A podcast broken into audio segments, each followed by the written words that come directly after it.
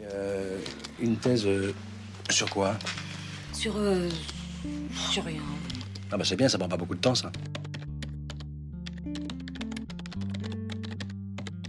Alors si je peux me permettre de te donner un conseil, c'est oublie que t'as aucune chance, vas-y fonce. On sait jamais, sur un malentendu ça peut marcher. Bonjour et bienvenue dans Parenthèse numéro 4. Il a été dur à écrire cet épisode.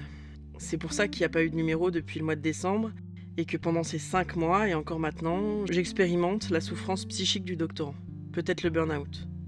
Au début, je voulais faire un épisode pour parler du coût financier de la thèse, notamment en sciences humaines et sociales. On va dire SHS hein, parce que les sigles, c'est pour la vie. Donc le coût financier de la thèse chez les étudiants qui bossent en travaillant par ailleurs. Et puis est arrivée la question de l'augmentation drastique du coût des inscriptions pour les étudiants extra-européens. Et puis je me suis dit qu'il faudrait aussi parler des risques psychosociaux de la thèse. Ça fait beaucoup de et puis. Je sais pas si on parlera de tout dans cet épisode. En fait si, je sais qu'on parlera pas de tout. On va prendre notre temps, surtout que j'ai reçu des témoignages d'autres doctorants dont je voudrais relayer la voix. Mais l'actualité nous rattrape. En effet, il se passe des choses importantes dans le SR. C'est le petit nom de l'enseignement supérieur et recherche. Ouais, je sais, c'est chiant les sigles, mais il va y en avoir plein. Tout d'abord, il faut savoir que comme les autres étudiants, le doctorant paye des frais d'inscription, quelle que soit sa situation. Qu'il soit financé sur fonds propres, chômeur ou euh, financé par une bourse, c'est pour tout le monde pareil. Entre septembre et décembre, vous allez devoir sortir 380 euros, plus, depuis l'année dernière, 90 euros pour la CVEC, la CVEC la charmante contribution vie étudiante et de campus. Quand on va jamais sur un campus, ça fait un peu mal. Grosso modo, pour les inscriptions, faut compter 500 euros par an pour obtenir une carte étudiante, un accès à la BU, au prêt entre bibliothèques, qu'on appelle le PEB. Je vous avais dit pour les sigles, hein. c'est vraiment l'invention de Dieu cette histoire de PEB. Et aussi le droit de travailler et de créer un petit bout du savoir gratuitement pour le cas des doctorants non financés. Pour le dire vite, on paye pour bosser. Le but n'est pas de se plaindre. Sur un an, c'est pas si conséquent et évidemment, ça n'a pas de commune mesure avec ce que coûte notre formation et notre encadrement. Néanmoins, il faut souligner le fait qui peut sembler absurde dans le milieu du salariat que quand on est doctorant, on paye pour avoir le droit de travailler. Ce que je viens de vous décrire, c'est la solution la plus favorable, celle d'un étudiant français ou européen. En mi-novembre dernier, Frédéric Vidal, ministre de l'Enseignement supérieur, de la Recherche et de l'Innovation, lance le plan Bienvenue en France, sous-titré La stratégie d'attractivité pour les étudiants internationaux. Sur le principe, c'est cool. Hein. Dans les faits, derrière ce nom chaleureux et ce visuel centré sur la Tour Eiffel, c'est vrai en France, hein, il y a des facs qu'à Paris.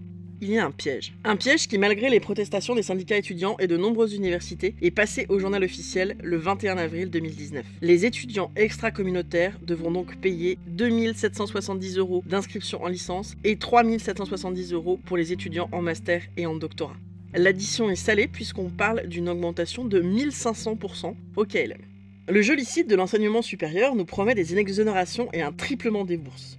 Autant vous dire que cette mesure va freiner l'inscription des étudiants extra-communautaires, en particulier les plus pauvres.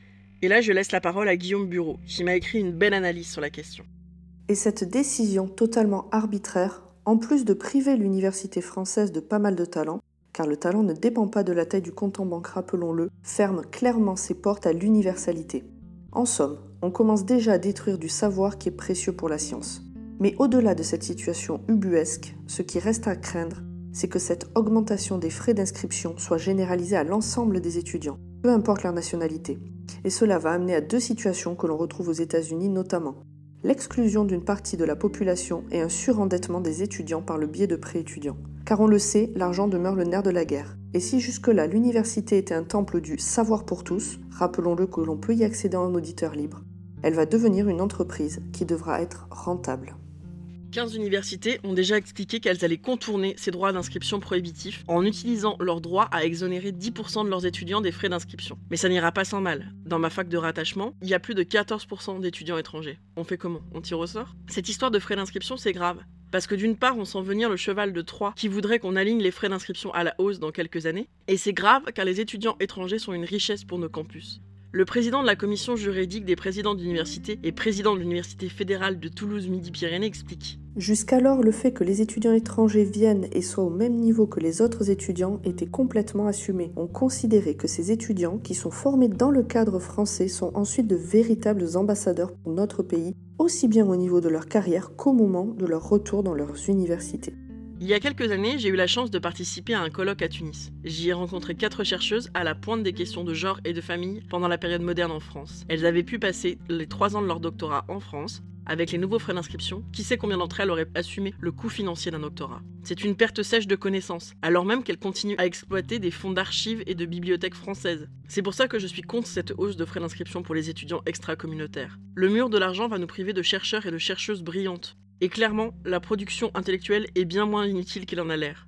Je voudrais remercier Guillaume Bureau qui m'a envoyé une passionnante contribution que vous retrouverez sans doute dans le prochain numéro, ainsi que tous les autres doctorants et chercheurs qui ont bien voulu parler de ce sujet avec moi, sur Twitter, dans les amphithéâtres ou devant les machines à mauvais café dans les BU. Dans le prochain numéro de parenthèse, fin mai si tout va bien, on quitte la politique. Je vous parlerai du burn-out et de la situation financière et sociale des doctorants sans financement. Si vous avez du temps, je vous propose aussi d'écouter les podcasts du label qui nous produit, Podcut, en particulier Calice de Limite, un podcast sur le whisky, accessible à ceux qui n'en boivent pas, comme moi. Je vous invite à continuer à me prêter vos oreilles pour suivre ce journal intime d'écriture de thèse.